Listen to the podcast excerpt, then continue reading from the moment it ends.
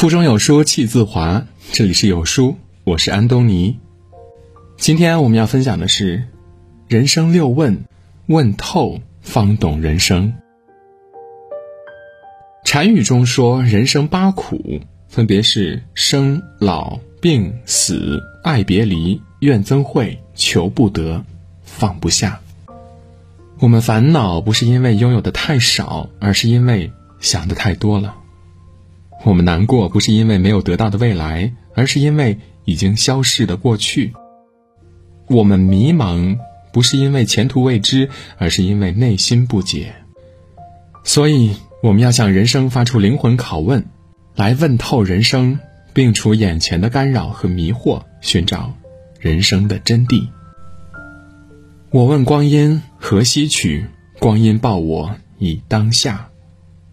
光阴如梭，人生没有如果。我们总是幻想能够回到过去，改变过去，从而改变未来。但世界上呢，没有时光机，没有后悔药，也没有如果，因为人生不能重来。正如圣人所说的：“逝者如斯夫，不舍昼夜。”时光一直在不停的流转，并且逝去之后，不会再返回。那么，我们怎么才能留住这转瞬即逝却又无比珍贵的光阴呢？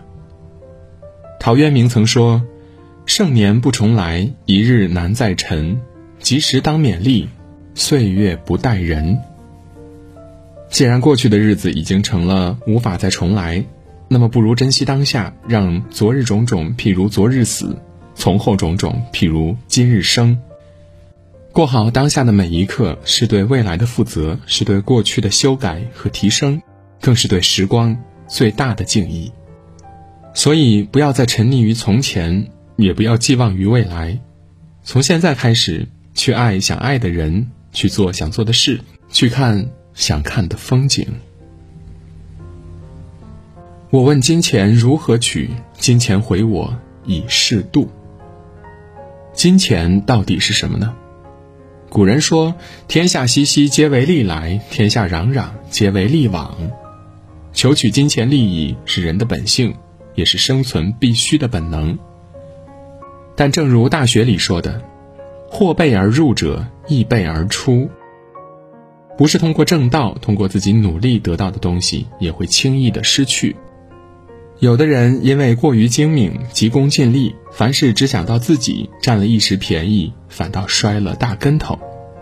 而有的人呢，却因为厚道，挣得了源源不断的财运，这就是《易经》上讲的“厚德载物”。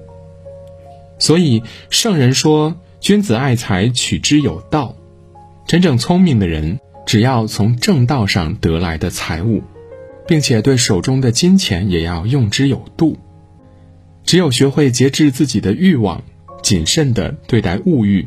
不让自己落入欲望的陷阱，成为金钱的奴隶，我们才能让金钱发挥它最大的价值，让金钱为我们的幸福生活买单。我问感情何长久？感情负我已不留。爱而不得是一种什么样的体验呢？其实就像真正的爱意是藏不住的一样，真正的不爱也是藏不住的。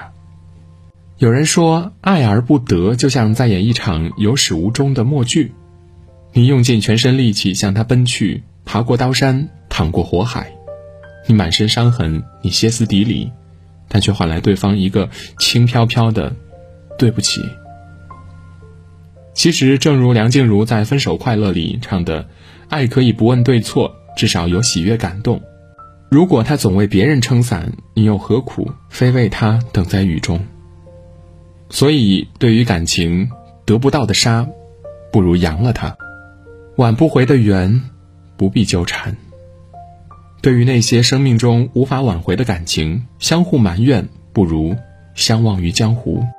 因为一辈子真的很短，短到爱恨不能两全，而只有挥别错的人，我们才能和对的人重逢。我问朋友怎合群，朋友答我以道合。都说朋友多了路好走，但实际上并不是所有的朋友都能为我们开路，与我们互相扶持。俗话说：“跟着蜜蜂找花朵，跟着苍蝇找厕所。”话很糙，但是理儿却一点儿都不糙。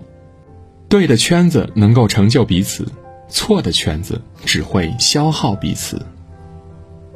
有时候，一个损友比三个益友的影响更大。之前在网上看到过一句话说：“一个人的水平取决于他最常接触的五个人的平均值。”也就是说，我们平日接触什么样的圈子，就会变成什么样的人。这就是《战国策》中说的“物以类聚，人以群分”。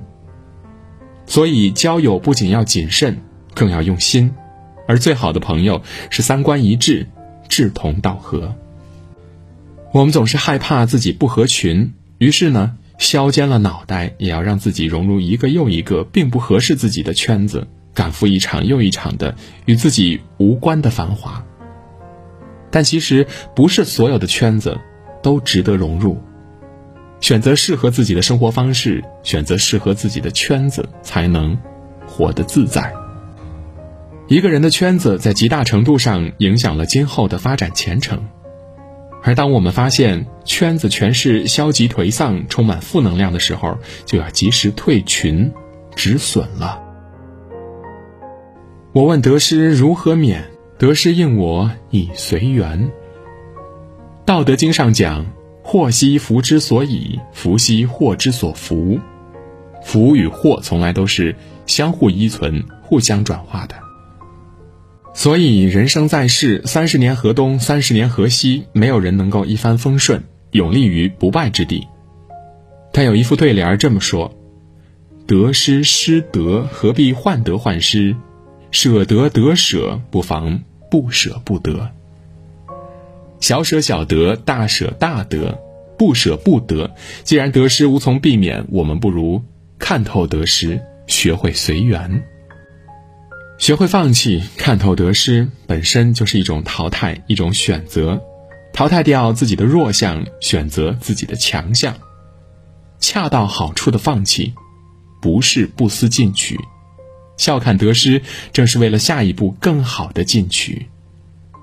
所以，就像《小窗幽记》中说的：“得失乃人生第一关口，看透得失，方是大英雄。”当我们面对得失选择的时候，那些笑着失去的人，才能笑到最后。我问人生如何过，人生反问我初心。